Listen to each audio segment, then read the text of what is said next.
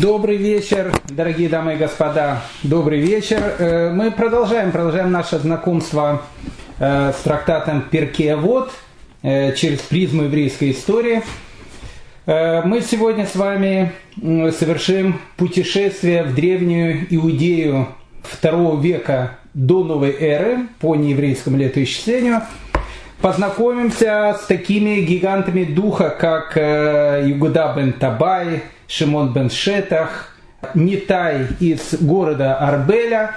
Ну и, конечно же, сегодня мы узнаем э, много разных э, потрясающих историй. В частности, постараемся выяснить, Югубда бен Табай беседовал с привидениями или нет. Ну, это, в общем, как бы у нас под закуску. Поэтому сегодня Перкеевод, приключения, привидения – ну, в общем, одним словом, располагайтесь поудобнее в ваших э, креслах. Мы, одним словом, начинаем.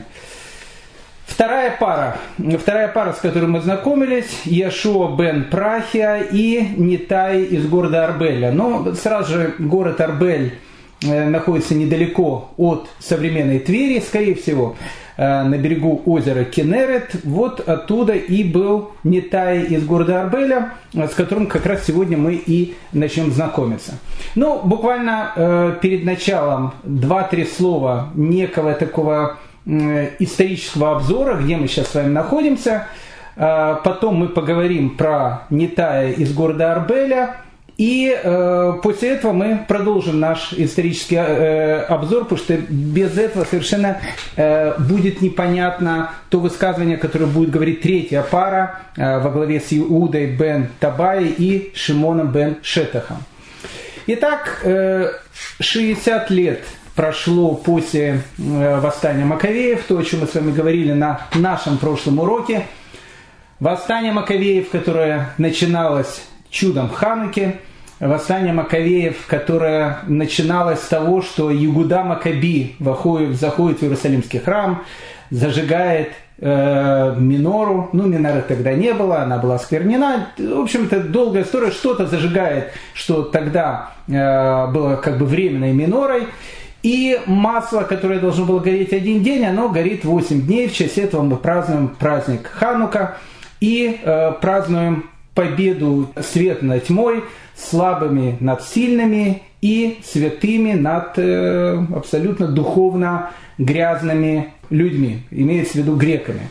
Это все праздник Ханука. И вот прошло 60 лет. За эти 60 лет в семействе Хасманеев э, все изменилось.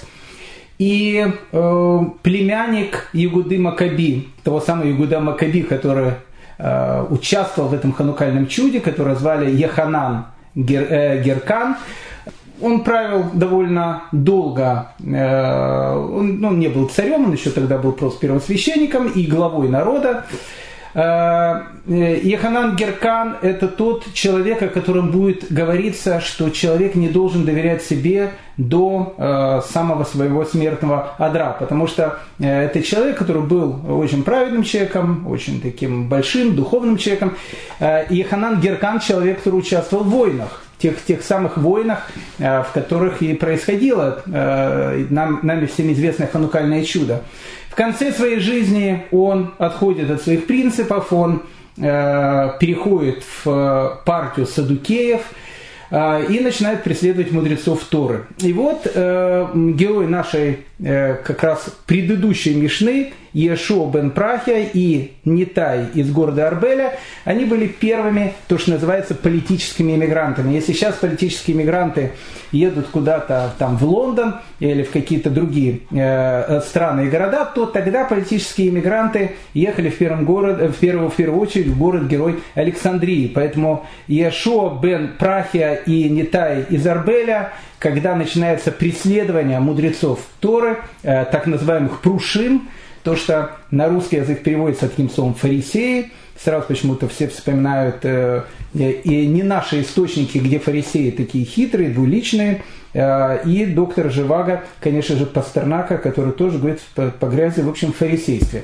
Ну, а так, э, в принципе, фарисеи, Прушим, это, это мы, то есть это люди, которые и, и хранят ту самую традицию, которая идет от горы Синай. Так вот, Иешуа бен Прахия и Нитай Зарбеля, они становятся политическими иммигрантами, они убегают в город Герой Александрию, но э, жизнь человеческая не вечна. Э, Иханан э, Геркан умирает, после него его наследником становится человек, которого звали Иуда Стабул, он был хорошим таким человеком, мы с вами говорили об этом.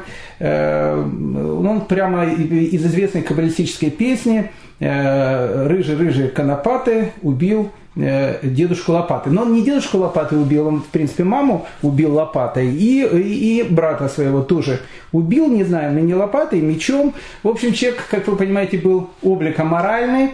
Э, э, хочу вам сказать, что он был правнуком Матитьягу Хашманая, человека, который начал, в принципе, восстание против грека греков, и был внуков Шимона Хашманая, э, родного брата э, Югуда Макаби, Югуды, Югуды Макабеи. Поэтому э, человек, то что, то, что у нас называется, имел очень хороший ихус такой, такой настоящий ихус.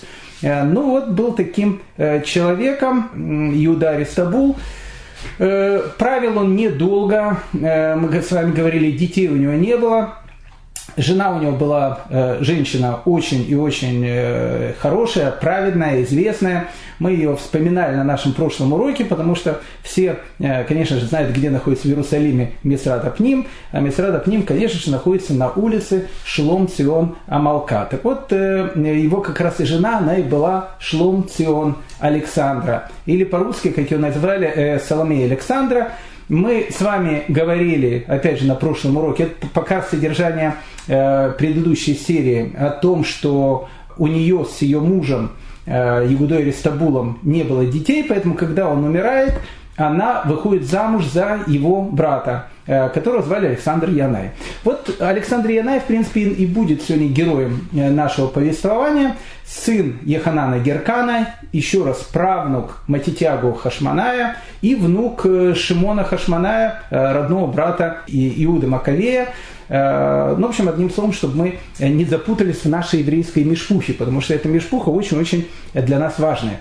Так вот, э, когда Александр Янай, с которым мы сегодня э, познакомимся, мы с ним начали знакомиться на прошлом уроке, сегодня мы с ним поближе познакомимся, когда он становится первосвященником, потом он будет называться еще и царем, об этом тоже чуть позже поговорим, Э, одним из первых э, указов, которые он делает, он по совету своей жены, у нас жена, кстати, будет в, нашей, в наших историях, жены будет, их будет очень много, и они будут давать разные советы. Э, иногда не очень хорошие, а иногда очень хорошие. Так вот, Шлом Цион Амалка, у нас есть человек и пароход, а у нас есть женщина имя Срада Пним. Так вот, Шлом, Шлом Цион Амалка, она советует своему Э, мужу, чтобы он разрешил и позвал всех политических иммигрантов, мудрецов Торы, которые разбежались э, по всему э, тогдашнему цивилизованному миру, чтобы они могли вернуться в Иерусалим. И вот Ешо бен Прахия и Нитай из Арбеля – это люди, которые возвращаются из, из Александрии э, в Иерусалим и э, становятся, э, продолжают, опять же, быть главами еврейского народа. Ишуа бен Прахия, он Наси, он глава Санхедрина, Нитай из Арбеля, он Авбейдин, он глава Равинского суда. Ишо бен Прахей мы с вами знакомились э, на прошлом уроке и э, читали его высказывание, когда он сказал, что человек должен сделать себе рава, купить себе друга и судить человека всегда э, в случае стороны.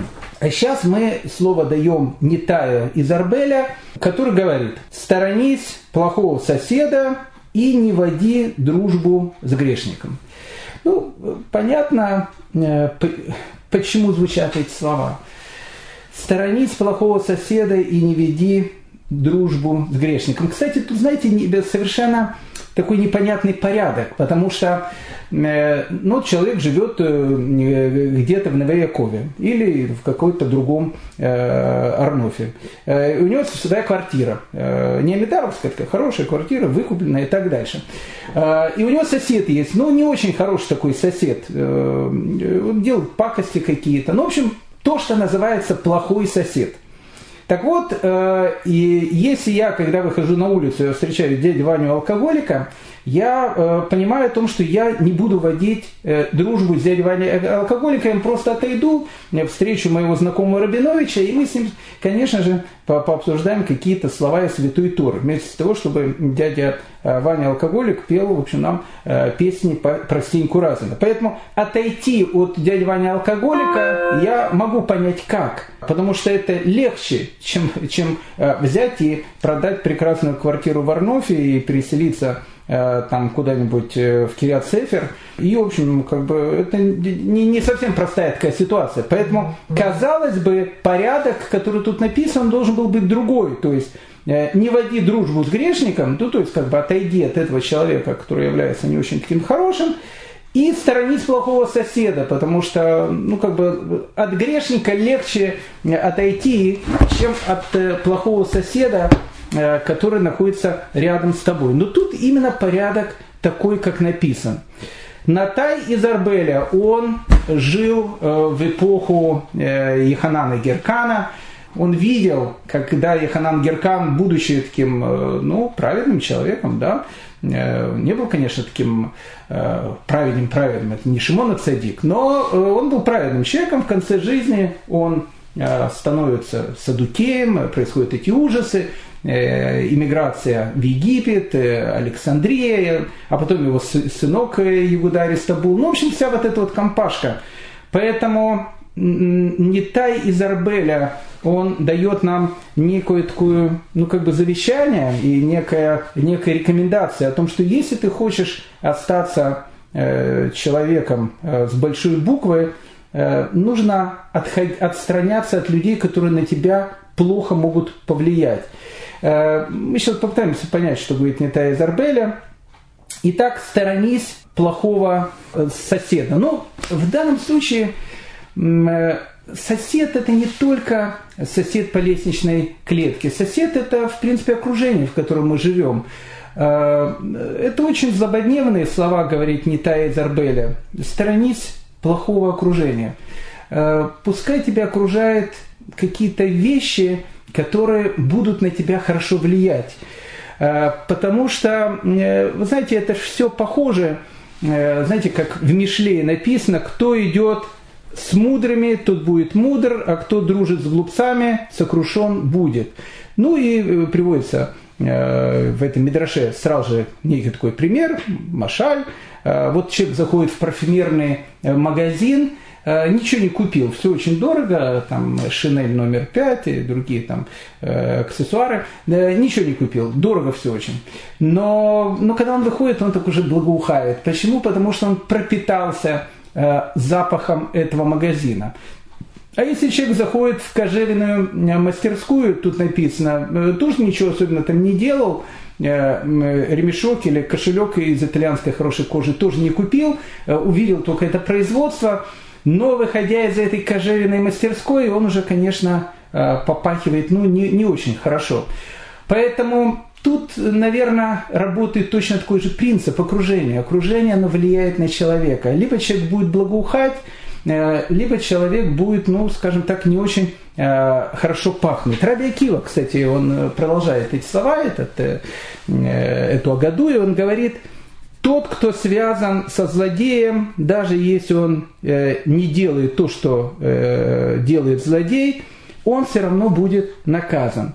И наоборот, говорит Раби Акива, тот, кто связан с праведным человеком, даже если он не обладает какими-то элементарными э, знаниями этого праведника, он будет вознагражден вместе с ним. И тут же мне вспомнил совершенно потрясающая история. Совершенно потрясающая история про, про Рэба Врума, не помню его фамилия, великий такой человек был, я, я удостоился его увидеть. И его назвали ангелом обрезания.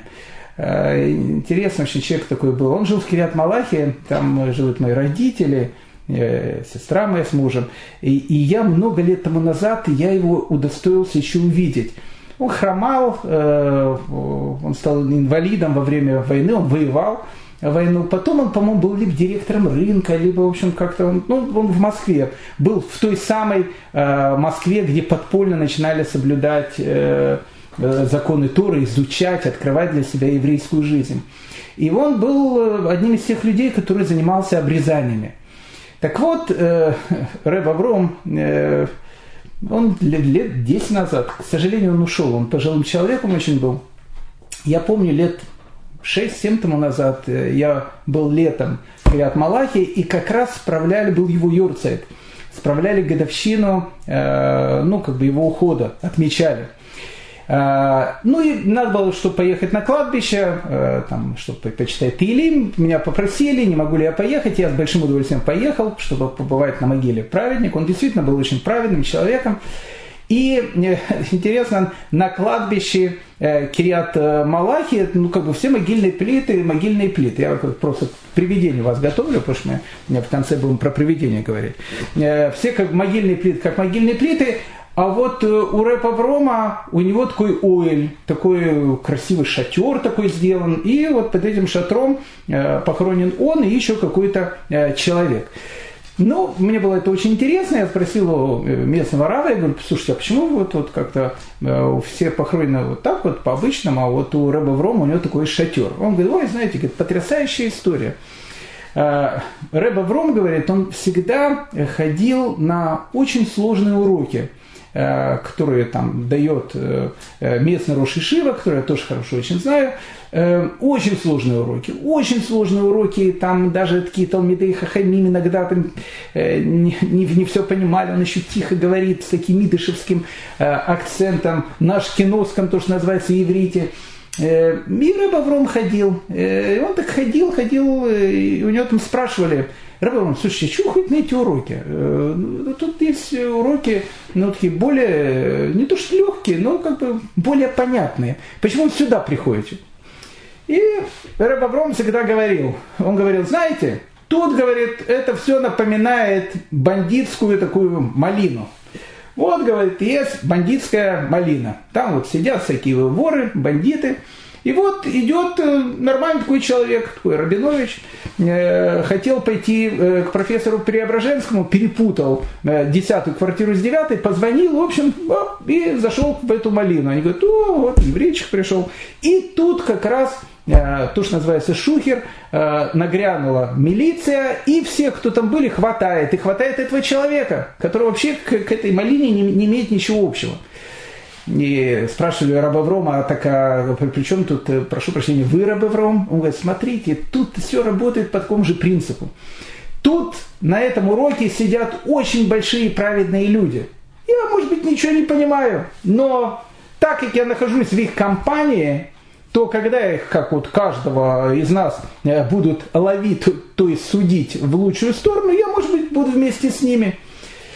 И продолжает этот Равин, говорит, знаете, Рэб Авром был похоронен вместе с э, одним дедушкой, который очень правильный такой сефарский еврей был, и у него очень такой состоятельный сын. И сын очень хотел сделать э, своему папе вот этот оэль, но так как могила находится рядом, и он не мог сделать так, чтобы оградить э, нашего Рэба Врома, так получилось, что он сделал уголь над ними двумя. И так вот э, он находится с этим э, праведным дедушкой, который там был каббалистом и так дальше, он известный такой был человек. Вот так вот человек, то есть э, человек иногда, как говорит Раби Акива, тот, кто связан с праведниками, даже если он как бы ну, далек от них, может даже ничего не понимает, но он всегда будет с ними. Тот, кто находится рядом со злодеями, если он не делает даже ничего плохого, то все равно он будет наказан. Наказан почему? Потому что окружение, оно очень и очень влияет на человека. Поэтому очень важные слова, которые говорит Натая Зарбеля, сторонись плохого соседа. плохого соседа, сторонись плохого окружения. Э, если вам предложат э, очень хорошую э, пятикомнатную квартиру с видом на море, совершенно потрясающую такую квартиру, вы спросите, кто сосед, скажет, наш сосед, ваш сосед будет мэр Тель-Авива, господин Хульдаи, по-русски Крысин, лучше не берите эту пятикомнатную квартиру, маленькая в Новоякове, ну, с таким с нормальными людьми, скажем так. Это, это лучше. Хотя, ну, я ничего насчет Хульды не имею, все-таки еврей, э, может быть, у него есть тоже, конечно же, есть шанс э, когда-то вернуться. Но в, данном, в данной ситуации э, сторонись плохого соседа, сторонись плохого окружения. И не води дружбу с грешниками. Тут написано «Аль титхабер лараша». Вот это слово «титхабер», вот это слово «хавер», Э, хипур и так дальше, это обозначает прикреп, прикрепляться к чему-то. Поэтому, ну, более, наверное, правильный перевод не, не води друг, дружбу с грешником. Ну, наверное, можно было бы сказать, ну, ну, можно сказать, не води дружбу, потому что это слово все-таки титхабер, э, не прикрепляйся э, грешнику, не прикрепляйся к плохому человеку. Почему не прикрепляйся к плохому человеку? Иногда бывают такие у нас э, товарищи, керувники, которые начинают действовать такими методами. Э, надо быть ближе к народу. Вот ближе к народу. Надо, надо людям делать керув. Э, вот на пляже, на пляже, вот пляж там открыли там где-нибудь. А почему бы не пойти на пляж? И там людям, там, значит, говорит, ну, о Торе на пляже особенно не будешь говорить. Тот человек выходит с пляжа, а ты ему, значит, сразу э, там о Торе начинаешь говорить. Ну, на пляже-то жарко, э, ты же не будешь там в костюме на пляже, ну, в плавках, э, во всех этих вещах, а, а потом, ну, как-то люди, когда они уходят, они даже тебя смотрят в плавках, но все равно там борода, все, и из ваты, э, как поется в одной песне. Э, поэтому как бы все равно тебя об, обходят. А почему бы э, не сесть рядом с ними, может в карты с ними э, там поиграть? Э, ну, как бы не, не из-за того, что я хочу с ними в карты играть, а из-за того, что в процессе игры мы, э, может быть, как-то я им э, что-нибудь такое хорошее расскажу. Так вот, тут, знаете, тут работает правило врача.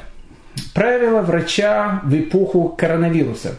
А, что должен сделать врач? Э, врач должен вылечить пациента. Вот он должен вылечить пациента, но врач не должен заразиться, потому что если врач заразится, пациенту просто некого будет лечить. Поэтому что должен сделать врач? Врач должен надеть маску. То есть он пациента должен лечить, но у него должна быть маска.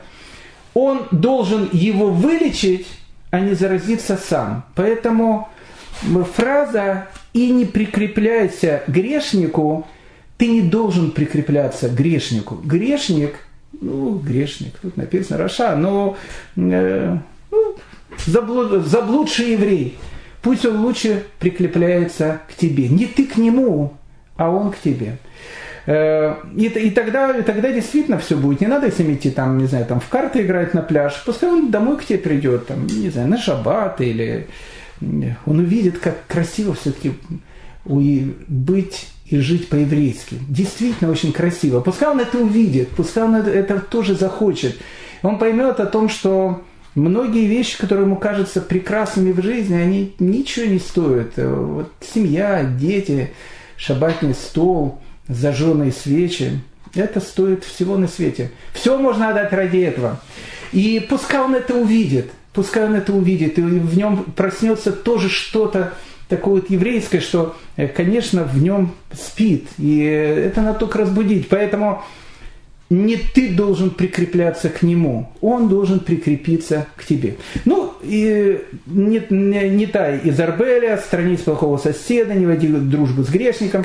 Э, известная, это, это, есть известная история с э, Рафи Азаром бен а, Арахом, великий был такой человек, он был один из лучших учеников раби Яханана бен Закая. Мы, кстати, познакомимся и с раби Лезаром бен Арахой, и с э, Рафи Хананом бен Закаем. Э, так вот, э, написано, рассказывается, что однажды жена ему говорит, ну, не хочу жить в Иерусалиме, поедем в город, на который назывался Дюмесет. Дюмесет, не буду сейчас говорить, где этот город, интересный такой город, Дюмесет. Поедем, говорит, в город Дюмесет, в Лос-Анджелес поедем жить. Что он тут говорит? Чем мы, говорит, э, в Новиакове живем? Надо в Лос-Анджелес или нет, не в Лос-Анджелес. Поехали, говорит, в Кисарию жить. Кисария хорошее, хорошее место. Море рядом. Алла Пугачева там живет. И все, ну, хорошее место. Поехали, говорит, жить в Кисарию. И Раф Элазар бен Арах уезжает с ней, значит, жить в этот город, который называется Дюмесет. А город, конечно, хороший, и виллы там хорошие, и э, ну все там хорошее, и магазины там хорошие, дорогие такие. Но единственное, чего там нету, там тура очень мало. И э, Раф Элизар Бен Арах, он начинает очень переживать. Он говорит жене, слушай, давай возвращаемся, слушай, ну зачем нам это нужно? Там, э, этом, э, в Новояков, может, не... Э, но там-то окружение какое, люди какие. А тут Кесария, что с этими, с домами общаться будем. Э, ну, его жена, она такая умная женщина, и она говорит, скажи, пожалуйста, дорогой мой Элиазар Бенарах, скажи, пожалуйста, кто больше нуждается в учениках? Они нуждаются в тебе или ты нуждаешься в них?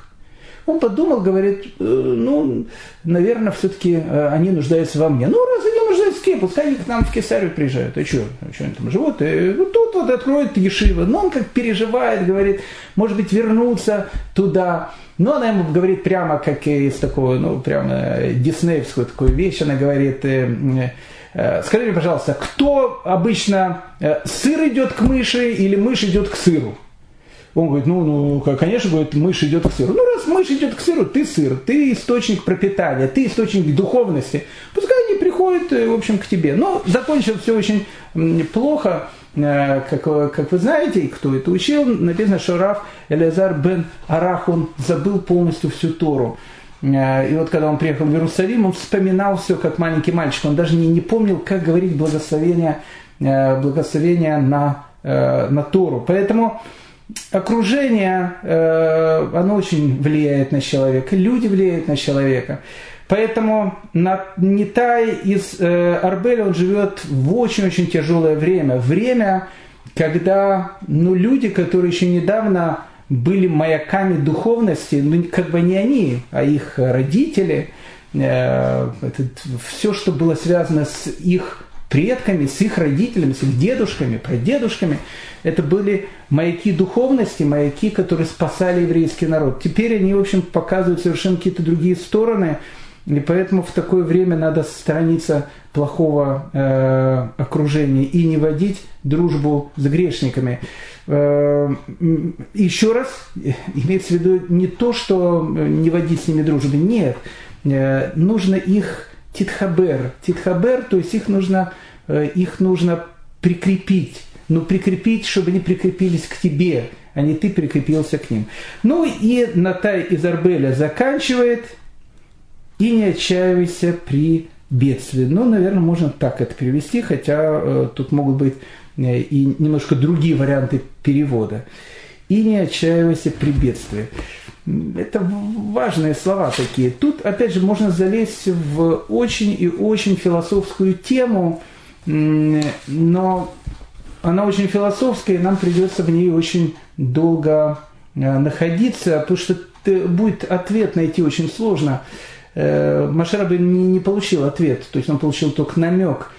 Поэтому по одной из э, версий он написал книгу Йова, которая, которая вся задает один этот вопрос, э, на который Машир Рабейн очень хотел получить ответ. Почему есть грешники, которым хорошо, и есть праведники, которым плохо? И э, если вы помните, Всевышний тогда ему сказал, когда ты хотел, я, э, когда я, говорит, хотел, ты не хотел. А когда теперь ты хочешь, я не хочу. То есть для всего есть свое время. Когда было время открыть эту информацию, Машер Рабейну был не готов. Сейчас был не готов, если так можно сказать, э, Всевышний. Сложная тема, сложная тема. Э, и не отчаивайся при бедствии. Э, но одно из значений, которое говорит Трав, если ты видишь, что у плохих все получается, и как-то вот везет им в жизни, а в жизни им везет, потому что Нитай из Арбеля, он, в принципе, вышел, э, как бы он-то был в эмиграции, в Александрии, и Яшуан бен Прахия был, они были там. А те, которые были злодеи, они как раз у них все нормально было. Они были в Иерусалиме, в общем, делали там разные не очень хорошие вещи, поэтому в данной ситуации как бы у праведников были проблемы, а у злодеев как бы было благоденствие, поэтому Рафи говорит, может быть, человек это увидит и скажет, может, хорошо быть плохим, потому что у них как бы все получается. Так вот, э, тут Нитай Зарбели говорит, э, не отчаивайся при бедствии. Но когда, когда ты это видишь, ты не должен отчаиваться. Почему? Потому что э, Потому что написано в 92-м э, Тейлиме, невежда, невежде не постичь, глупцу этого не понять, процветает злодеи словно трава, благоденствует творящий беззаконие, чтобы пропасть навеки. Обратите внимание, они благоденствуют, они расцветают как трава, у них все хорошо, чтобы пропасть навеки. То есть э, иногда это сложная тема, я не буду в нее сейчас входить. Иногда бывает так, что ну, как бы человек действительно что-то получает в этом мире, э, но больше у него уже, когда он уходит туда, через 120 лет в мир истины, у него уже нет ничего. Валют никакой нет, все растратил тут. Это, знаете, известная история с Равелийском из Бердичева, э, который всегда находил в евреи что-то хорошее. Всегда. Вот невозможно было, ни, ни одного еврея не мог Э, так вот, чтобы не сказать о нем что-то доброе. Это, кстати, путь нашего времени. Каждый еврей, да даже тот самый мэр Тель-Авива, Хульдаи, несчастный человек. Но он же еврей, у него же душа тоже была на горе Синай. Да, он где-то злодей, но, но еврей. И поэтому жалко его, но, но все-таки э, хочется верить, что рано или поздно он как бы э, станет э, не то что частью своего народа, но, в общем, как бы э, э, станет мэром не Тель-Авива, а станет мэром Кириат и, в общем, будет там синагоги строить. Или там не запрещать людям там тфилин на улице одевать. Так вот, Раф Левицкий Кицбергичев был таким человеком, который вот в каждом он старался видеть что-то такое хорошее. Рассказывает известная такая история, вот он идет по, по улице в шаббат, э, начала 19 века. Э, нерелигиозных евреев тогда не было. Э, на них смотрели, как сейчас на сафа, в сафари смотрят на львов, то есть ну, вообще как бы их не было. И тут вот такой из новых таких вольнодумцев идет в шаббат и, значит, покуривает. И Раби Левицкий из Бердичева встречает и говорит ему, уважаемый господин еврей, ты, ты, наверное, забыл, что сейчас шаббат. Он говорит, конечно, говорит, не забыл. Еще говорит, как помню. У меня, говорит, специально, говорит, приложение есть на смартфоне. Там э, эти звоним времена. Вот я специально дождался, когда будет это хахавим, выход звезд и специально закурил он говорит ему, ну, может быть, ты, э, может, ты не знаешь, что в шаббат курить нельзя? Э, ты, знаешь, в школе плохо учился, ты же все, э, все, наверное, учил, там, там, там свинин нельзя кушать, а там, а корову можно кушать. Ты тонкость, может, и не учил в школе. Вас же-то в школе этому не учат. Э, вас же в школе там о Маковеях учат, как о э, Илье Муромце и Соловье Разбойник. Нет, о Маковеев учат нормально. А вот про Авраама Исхака и Якова учат как о э, таких мифологических персонажах. Вот есть такой э, Соловей Разбойник под Киевом живет. Ну, ну, был у нас тоже мифологические персонажи, Исхак и Яков. Тоже такая мифологическая вся вещь. Может быть, ты так в такой школе учился и, и не знаешь, что э, курить Э, нельзя в шаббат. Он говорит, еще говорит, как знаю. Я говорю, поэтому специально, говорит, ты дождался времени, выхода звезд и начал курить. И тогда Рабелийский Хизбердичев посмотрел на небо и говорит, Рыбон Шалалам, говорит, папа, господин этого мира, ну посмотри на свой народ, ну посмотри, да, может быть он что-то делает плохо, но ничто в мире никогда не заставит его соврать. Вот, э, вот он э, искал э, хорошее в любом случае. Так вот рассказывает про Равилейского Кизбердичева. Однажды к нему подошел некий такой Рабинович и говорит, смотрите, говорит, уважаемые там рэбы, вот написано в Шма о том, что человек за, если он будет там грешить, будет делать что-то плохое, он за это будет наказан. А я, вы знаете, вот все грехи, которые только можно, я их э, э, делаю, знаете, красиво. Вот вы и трог покупаете такой э, красиво, а я такой грех делаю красиво. И что-то, знаете, у меня все нормально. У меня все нормально. И вот машина хорошая, и дом хороший, э, жена красавица, третья. Э, ну, в общем, как бы все у меня, все у меня нормально. Рабелийский на него посмотрел, говорит, знаешь, говорит, у тебя все нормально, потому что ты шма читаешь. Все-таки ты же знаешь, что шма так написано. Знаешь, когда ты читал, вот из-за этого у тебя все нормально. Ты же сделал хоть что-то хорошее в этом мире. К сожалению, за это вот хорошее ты, э, ты Всевышний расплачивает с тобой в этом мире этой же самой монетой.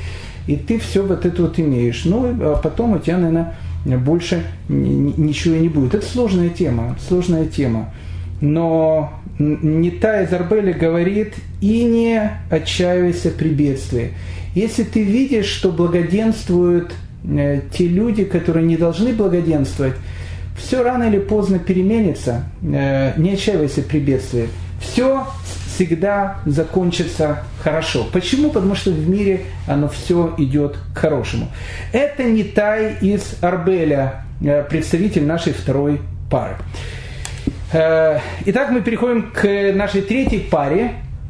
К нашей третьей паре тут уже будет, э, тут уже будет исторический экскурс. По одной простой причине, потому что без исторического экскурса будет совершенно непонятно э, слова, которые будет говорить Игуда бен Табай. А наша третья пара – это Игуда бен Табай и Шимон бен Шетах. Мы познакомимся и с Ягудой бен Табаем, и Шимон бен Шетахом. Давайте сначала увидим ту фразу, которую говорит Ягуда бен Табай. Э, ту фразу, которую э, наши мудрецы записывают в Перкеевод. Почему? Потому что это его, это его лозунг, это его флаг. Знаете, когда-то в Средневековье у каждого э, у каждого рыцаря, рыцари были такие полуживотные, но, но у них были флаги. Э, ну, а может, рыцарь не надо. Э, знаете, в городе Гамбург очень было распространено, э, очень часто на домах, точно так же, как в старой Праге, не было нумерации домов. Поэтому для того, чтобы человек понял, как ему подойти к какому-то дому, у этого дома должен был быть какой-то, ну, указатель, там, не знаю, там у трех скрипок, там, допустим, как есть в Праге, или у Золотого Льва, или как, допустим, э, в Германии был как у красного щита, э, так он и назывался, э, красный щит Ротшильд. Отсюда идут Ротшильды. Так вот, был, был у каждого какой-то свой знак, который, ну, я не думаю, что у Ротшильдов у них этот красный щит, этот красный знак, это был символ их всей жизни. Просто жили в таком доме. Но флаг иногда он что-то символизировал. Так вот, у мудрецов – Э, вместо флага есть их высказывание, в котором они э, пытаются дать нам что-то самое-самое важное в своей жизни. Ягуда бен Табаю э, у нас в Перкее вот дают право сказать только одно предложение. Мы когда-то говорили во время нашей первой мишны, это очень сложно сказать, подойти к человеку и сказать, скажи что-нибудь, ну самое-самое важное в твоей жизни, вот самое-самое важное. Но нам это сложно. А что говорить про Игуду Бентабая, который всю жизнь э, учит Тору, который всю жизнь находится в этом мире духовности, мире мудрости. Как выбрать самое важное, э, что, что может быть в жизни – и вот Иуда бен Табай выбирает. И непонятно, почему он выбирает именно эту фразу.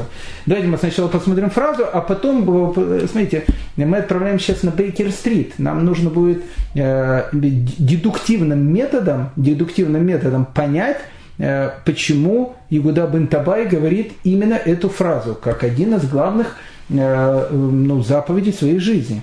Итак, Игуда бен Табай и Шимон бен Шетах, восьмая Мишна, приняли Тору от них, от них от кого? От Яшуа бен Прахия и Нитая из Арбеля. Иуда бен Табай говорит, послушайте фразу Иуда бен Табая, не, уп, не уподобляйся, э, общем, по-русски не буду читать, потому что тут перевод не уподобляйся стряпчем. Надо будет объяснять, что, что тут написано. Э, написано. Написано, мы сейчас будем это разбирать, э, не будь э, адвокатом. Вот, вот это более правильно. Не будь адвокатом, пока обе ну, тяжущие стоят перед тобой. Когда перед тобой находятся два человека, у которых тяжба, не будь адвокатом. То есть э, смотри на них по-другому. Считай, что каждый из них склонен козлу. Это странно, ведь у нас же есть презумпция невиновности, один из главных наших юридических принципов. А тут почему-то Игуда бен Табай какую-то другую вещь говорит. Он говорит, нет, смотри сразу на двух их, как на злодеев. Вот оно, где религиозное это зерно находится. Будем разбираться. Э, поэтому не уподобляйся э, адвокату, э, пока оба вот этих тяжущих стоят перед тобой. Считай, что каждый из них склонен к козлу. Когда они уходят от тебя, считай, что каждый склонен к добру, при условии, что стороны согласились с решением суда. Очень интересная фраза Игуда бен Табай. Если ты прокурор, будь прокурором. Но как, если адвокат, будь адвокатом. Это, это все понятно. Это лозунг, э, это лозунг жизни э, Игуды бен Табая, кстати, тут идет, э, тут идет спор э, в Талмуде. Игуда бен Табай и Шимон бен Шетах. Э, ведь у нас всегда один это Наси, а второй это Авбедин. То есть один это глава Синдриона, второй это глава Равинского суда. Оба они являются как бы руководителями еврейского народа. Так вот, Талмуд, Талмуд спрашивает, Игуда бен Табай, он Наси или он Авбейдин, он говорит, он стоит на первом месте, а Шимон бен Шетах на втором. То есть, соответственно, скорее всего, Шимон бен Шетах, он глава Равинского суда, брат нашей э, э, человека имя Сратопнима, Шлом Циона Малки. Он ее родной брат. Мы с ним будем знакомиться на нашей следующем уроке. А Игуда бен Табай, получается, Наси. Шимон бен Шетах, он э, э, глава Равенского суда. Так говорит Раби Мейер. Но мудрецы с этим не согласны. И они говорят, что Шимон бен Шетах, он будет Наси, он будет главой э, Синедриона, а Игуда бен Табай будет главой Равинского суда. Ну, как бы там ни было, э, давайте перед тем, как нам понять, почему фраза а, именно такая, а не другая, которую говорит э, Югада Бентабай, ну давайте э, на машине времени э, перенесемся ну, как минимум в четвертый, 104 прошу прощения, год до новой эры. 104 год до новой эры, когда Александр Янай, он становится главой еврейского народа. Он первосвященник. Ну, первосвященник, и потом назовется царем. Давайте познакомимся с этим человеком, э, противоречивым человеком, э, ну, как, как, наверное, любой еврей. Э, был такой один персонаж мультипликационный. Э, он говорит, знаешь, э, своему другу говорит, э, великаны, говорит, они похожи на лук. И тот ему говорит, что, так же плохо пахнут? Нет, говорит, они, говорят, многослойные. Так вот, э, евреи, они тоже очень многослойные. Э, это такие не черно-белые персонажи, они цветные очень. Поэтому э, Александр Янай очень цветной персонаж. О нем можно рассказывать часами. Один из моих, не то что я скажу героев, может быть антигероев где-то, но человек э, необычной судьбы. Ну, как бы так как времени у нас не очень много, давайте хотя бы немножко с ним просто познакомимся. Для тех, кто хочет по, по более подробно познакомиться с нашими персонажами, э, у меня есть э, курс по э, еврейской истории, он есть на сайте Талдот, там уже 100 сколько-то лекций. Э, вот э, я там очень подробно рассказываю и про восстание э, Макаеев, и про Александра Яная, поэтому мы сейчас немножко только об этом поговорим. Если кто-то захочет более подробно это узнать, пожалуйста, послушайте, там будет более такая полная информация. Итак, в 104 году до новой эры Александр Янай, правнук Матитьягу Хашманая, внук Шимона Хашманая, Шимона Хасманея, сын Еханана Геркана, того самого Еханана Геркана, которому написано, что человек не должен доверять себе до старости, который, в принципе, начал за здравие, а вот закончил он э, уже с идукеями.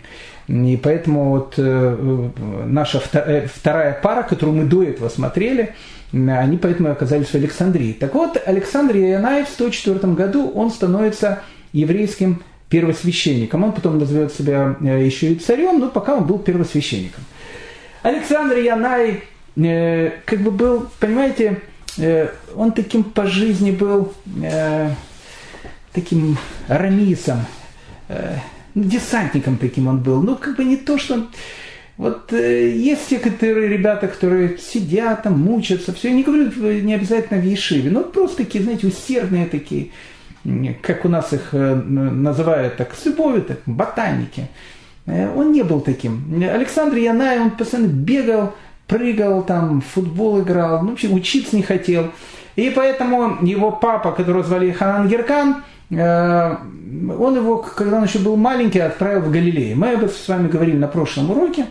Отправил в Галилею, то, что называется, от греха подальше, но он как бы его отправил к греху поближе, потому что Галилея тогда была сплошь населена греками, греческими городами, поэтому Александр Яная, в общем, э, не знаю, что папа его хотел, э, но, в общем, как бы он, скажем так, вырос не тем, кем бы хотел увидеть его религиозный тогда еще папа Еханан Геркан. Но вместе с этим, безусловно, он был человеком религиозным, он он был, он был сыном своих родителей, скажем так. Но никогда не планировал на, э, о том, что он будет руководителем еврейского народа. Ну вот его брат э, Ягуда Аристабул умирает, папа его умирает, он становится первосвященником, женится на, на дочке своего, на, на жене своего брата, Шлом Цион Мамалка. 90% успеха у него уже есть, потому что у нее есть мудрая жена – и вот он как бы становится э, руководителем еврейского народа. Он не садукей э, изначально. Э, жена у него, ну как бы, э, у нас часто все с зажженными э, идет, э, очень часто. Э, еврейские жены в 99% случаев дают очень правильные советы. Бывает не, не совсем правильно, но в, один, в одном проценте. В 99 очень правильно. Вот Шлом Цион Малка, она идеальная жена. Она ходит на все уроки, постоянно сидит на сайте Талдот, там, там постоянно этот зум, там, в общем, ну просто вот, ну вот, ну, каждую секунду, э, то есть с детьми на кухне э, свободная секунда, наушники, муж там что-то, э, давай, это телевизор, какой телевизор, там, на сайте Талдот, такие интересные лекции, давай, значит, смотреть. Это шлом Амалка, поэтому это 90% успеха, и Александр Янай при всем своем, вот, не знаю, таком вот отношении к жизни, Э, он, в общем, как бы был беседер, то, что, то, что называется. Но Александр Янай, он, он первосвященник вообще по профессии. То есть э, крокодил Гена работал в зоопарке крокодилом. То есть э, Александр Янай работал первосвященником. То есть он не генералом работал, он был первосвященником в Иерусалимском храме, который ни много ни мало в Йом-Кипур заходил в Кодыш и Кадашим. Это был Александр Янай. Э, поэтому, но Александр Яная как бы ему тянет к чему-то другому. Э, вот он считает, что э, как бы страна-то получила независимость, как на латыни это называется, незалежность. Незалежность она получила. Она стала незалежной тогда, иудеей. И вот он считает, что незалежная иудея, она должна становиться все больше и больше. Она должна возвращать себе те города, которые когда-то, в общем, были э, ну, они находились в пределах еврейских колен, но, допустим, э, уже были не еврейскими городами. Поэтому одним из первых своих походов у него был поход на город Ака. Э, город тогда назывался Птолемаида, в Птолемаиде э, евреи никогда не жили. Кстати, у нас есть очень хорошие города, такие э, Аждот и Эшкелон. Там тоже евреи никогда не жили. Вот Александр Янай будет тем, тем человеком, при котором на коротенький момент времени они будут под юрисдикцией еврейского государства. До этого там жили филистимляне, потом жили греки, потом, не знаю, потом там деревни были арабские, а потом они стали опять еврейскими. Так вот, город Птолемаида, то, что по-нашенски называется Ака, она во времена, кстати, второго храма, по многим мнениям, и не входила в состав э, Эрец Исраэля, поэтому э, люди, которые жили в Ака, они не хотели быть похоронены в Ака, потому что они боялись, что они не будут похоронены в земле Израиля. Но вы спросите, почему? Ведь он на территории одного из колен. Это долгий разговор. Если захотите, э, как-то можно будет об этом поговорить. Поэтому э, э, Рамбан, который Раби Мошем бен Нахман, который умирает в Ака, он не похоронен в Ака. И великий Раф Рамхаль, Раф Мойша Луцата, он тоже умирает в Ака, 40 лет, и он, его жена, его ребенок, э, мельчайший человек. Вот, вот это, кстати, э, и не отчаивайся при бедствии. Это вот тут как раз э, пример. И, и, и похоронен в Твери, потому что Вака не хотели быть похоронены. Но как бы мы отошли совершенно в сторону. Ака это порт, евреи там никогда, ну как бы они, может, когда-то там и жили в самом начале, но, в общем, уже там очень давно не знали, кто такой еврей, совершенно греческий город, он решает его захватить, он захватил Ака, потом захватил еще прибрежные города. Э, вот все вот эти прибрежные города, которые сейчас есть э, э, на территории современного Израиля, ну, кроме, наверное, Тель-Авива, он всех их как бы захватил, и, в общем, он, он завоеватель. То есть, что он делает постоянно? Он постоянно воюет. Э, у Александра Яная у него есть очень интересные монеты, он их начал чеканить. Э, они чеканили монеты, это отдельная тема такая. Э, с одной стороны, монеты, изображений же не должно быть, там написано Йонатан Хавер Ягудим. Вообще его еврейское имя было Йонатан. Так его звали Александр Янай, но когда его звали к, к Торе, он говорили, и та поднимется Йонатан бен Йоханан, э, Йоханан Геркан, это его папа. А так в жизни его звали Александр Янай. Э, ну, как бы, я не скажу, не, не еврейским именем, но, в общем, так, в общем, так звали его. Так вот, на э, одной стороне монеты будет написано Йонатан Хаверис э, Ягудим, то есть Йонатан – друг евреев. Обратите внимание, не первосвященник, пока еще не царь. Но потом будет время. У меня есть, кстати, эта монета. Он будет эти монеты портить. Портить будет эти монеты. И там, где будет написано э, Йонатан Хавер Иудим, он будет бить по этим монетам новым чеканом.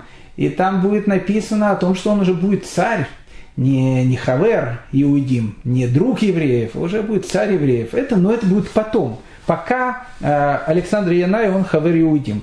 А с другой стороны у него якорь на первых его монетах. Почему? Потому что он, э, если Петр I прорубает окно в Европу, то Александр Янай э, расширяет пределы земли, э, земли Израиля. Но евреи, он не Петр I, Александр Янай – если э, э, Петр Алексеевич там э, в свободное от работы время пил, и зубы людям вырывал, и другими гадостями занимался, то Александр Янович, он первосвященник, между прочим. А первосвященник Карамис это немножко странно. На коне, там, с шпагой, там, с саблей, может, никого не убивал, но ну, как-то это все выглядело очень странно. И это начинает не нравиться, ну и его жене начинает не нравиться, и мудрецам это тоже начинает не нравиться.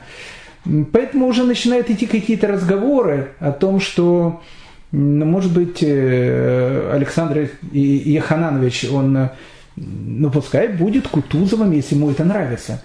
Может, первосвященником кто-то другой будет. Но это пока еще это были первые такие разговоры, потому что первые ростки Александра Яная пока еще были очень-очень безобидными. Но э, тут начинают происходить случаи, которые потом очень-очень повлияет на всю э, дальнейшую историю.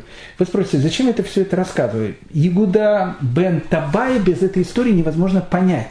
Э, если мы хотим понять, почему он сказал ту фразу, а не другую, дослушайте еще пару минут. Так вот, э, все начинается там с истории. Э, все, все вообще в, э, в жизни э, великие какие-то перемены начинаются казалось бы, простых историй. Однажды э, написано, что раб э, Александра Яная, он был обвинен в убийстве. Э, ни много ни мало. Э, был обвинен в убийстве, его судят. Его при, приглашает в Синдрион, Э, вот он в этом синдрионе, состоящем из 23 человек, который может приговорить человека к смертной казни. Просто так у нас смертной казни не приговаривали. Мы помним все прекрасно эти слова, что Синдрион, который один раз за 70 лет выносил смертный приговор, как он назывался? Он назывался кровавым Синдрионом. Тут за 70 лет э, в нашей бывшей неисторической родине столько миллионов поугрухали.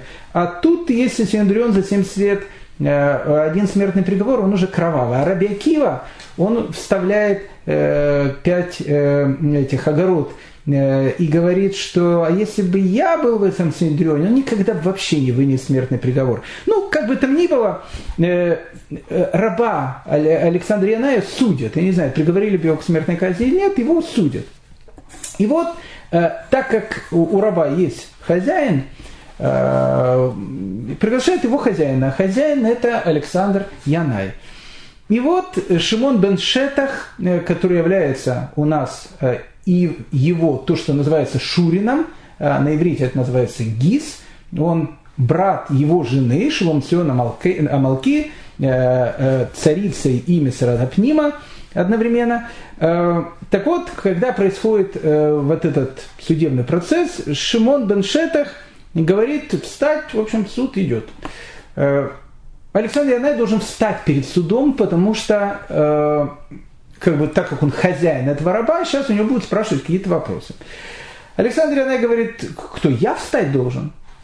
Шимон бен Шетах говорит, да, так положено, надо встать. Он говорит, ну я же ну, как это сказать-то, э, первосвященник. Ну и что, ну вы же, э, дорогой Шурин, э, в, в Синдрионе, не на рынке же. Он говорит, ну, некоторые люди в других странах меня даже царем называют. Шимон бен Шета говорит, ну, может быть, и называют, но как бы у нас перед еврейским законом все равны. Надо встать.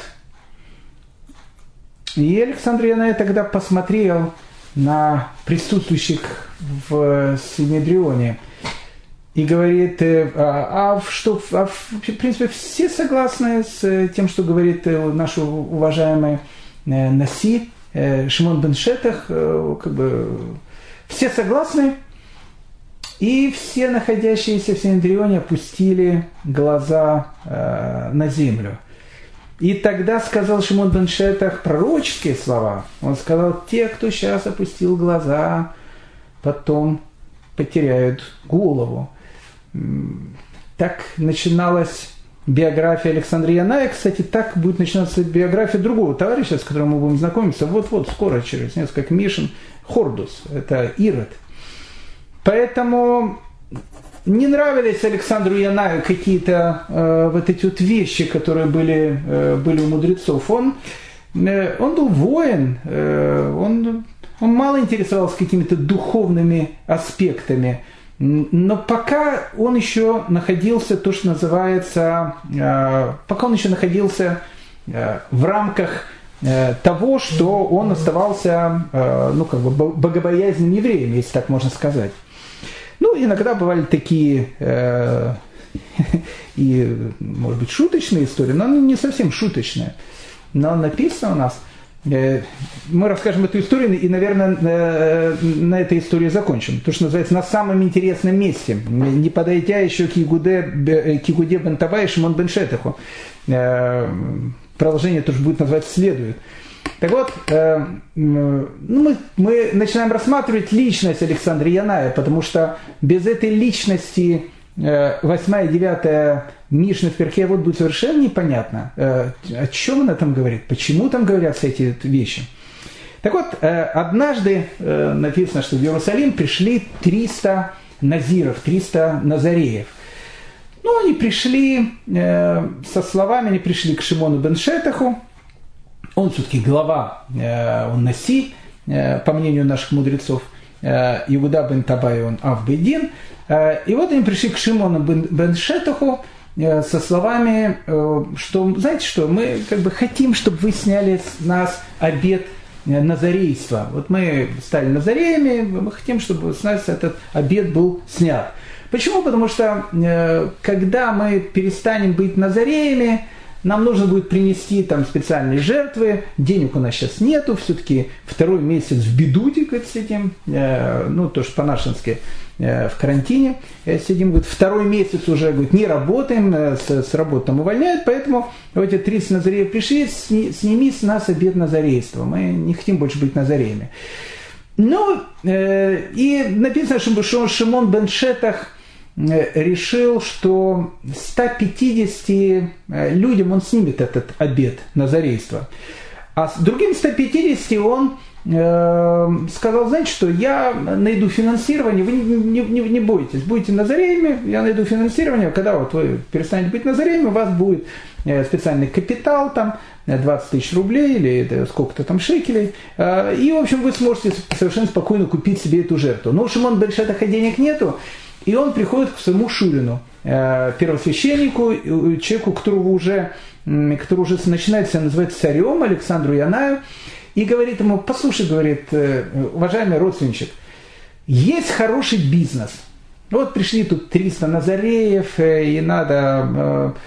Давай, ну как бы, им нужны деньги. Им нужны деньги, чтобы их там не выкупать. Давай половину даешь ты, половину даю я. Он говорит, ну, давай, то есть он говорит, я, ты, ты даешь, говорит, на 150 э, людей там э, деньги, и, а я свою долю тоже на 150 э, этих людях даю. Он говорит, ну, давай, и дал деньги на 150 человек. Потом проходит какое-то время, вдруг он видит, что как бы, там их и было 150 человек. Он пишет смс своему Шурину Шимону Беншетаху, говорит, послушайте, я ничего как не, ну, как, не совсем понимаю, а что, что происходит. Ведь ты-то сказал, что мы делимся пополам. А каких пополам? То есть ты меня надул, этих, значит, 150 ты снял обед на зарейство, а я, говорит, как какой-то полный этот вот э, выкупал остальных 150, тебе сейчас, говорит, не сдобровать. То есть я, говорит, все понимаю, шутки, но так не шутят с главой государства. И Шимон бен Шетах понимает о том, что это становится уже опасно. Э, и он убегает. Через некоторое время приезжает делегация из Персии. И персидская делегация приезжает, и э, они, их принимает Александр Янай в, Иерусалиме, там, э, ну, как положено. Тогда еще с персами дружили, тогда, тогда еще персы были нормальными. А, и вот, значит, э, они говорят ему, Ваше Величество, Слушайте, а где ваш Шурин? Такой, говорит, мудрейший человек. Мы, говорит, в прошлый раз были, ну просто, говорит, невероятно. Такой, мы хотим с ним пообщаться. Делегация очень важная, э, очень важные переговоры проходят.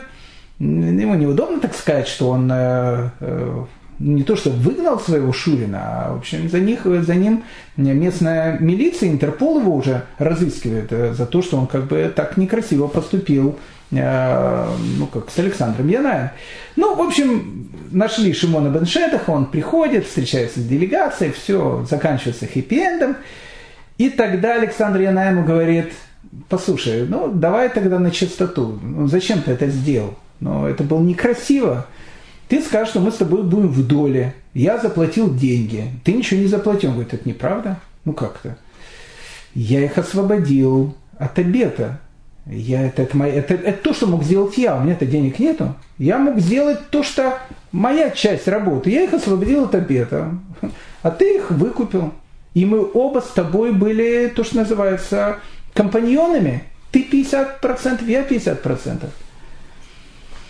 Александру Янаю эти вещи, они все больше и больше э, начинают не нравиться. Потому что вот эти вот партия Прушим, э, она сложная. А рядом партия Садукеев, она очень близка. То есть Александр Янай не Садукей, пока не Садукей. Но вот эта вот партия Садукеев, она как-то, ну, воины, да, воины, ну, в общем, как бы, а все остальное как-то, ну, они ближе, ближе к нему по идеологии, чем вот эти самые мудрецы, которые, от которых пока он видит какие-то вещи, которые ему не совсем нравятся. Но потом наступит э, э, случай с Мальвами, с, не, не с Мальдивами, а с Мальвами, э, которые э, сделают такой разворот в еврейской истории, что э, но таких разворотов в еврейской истории, они, конечно, были, но это будет один из самых таких драматических эпизодов э, истории еврейского народа с Александром Янаем, который объявит войну мудрецам. Э, и это будет настоящая война. Это будет очень сильная, страшная, кровавая война, и, и война э, очень философская. И мы сейчас и мы рассмотрим, э, что же будет на этой войне. Итак, дорогие дамы и господа, давайте мы на этом месте остановимся. Давайте только буквально два слова к тому, что мы Э, сегодня, э, сегодня прочли. Ну, подытожим то, что называется. Итак, вторая пара Иошуа бен Прахия и Нитай из Арбеля. Мы с ними познакомились, мы поняли их эпоху. Э, эпоха, это Яханан Геркан, это, это папа Александра Яная, Э, видели их фразы, э, разобрали их фразы. Третья пара, третья пара, к которой мы даже еще не подошли. То есть мы э, увидели, что одного зовут Игуда бен Табай, и мы уже с ним немножко познакомились. Он Авбейдин. Именно его будет первая фраза, и именно его фраза будет про суд. И Шимон бен Шетах. Шимон бен Шетах, родной брат Шлом Цион Амалки. И Александр Янай. И очень сложная Э, эпоха, в котором, в, котором, э, в которой э, будет разворачиваться этот совершенно драматический э, сюжет, о котором мы будем говорить. Ну, вы спросите, а где же привидение обещанное? Обещанное привидение уже будет тогда в следующей серии. Большое всем спасибо.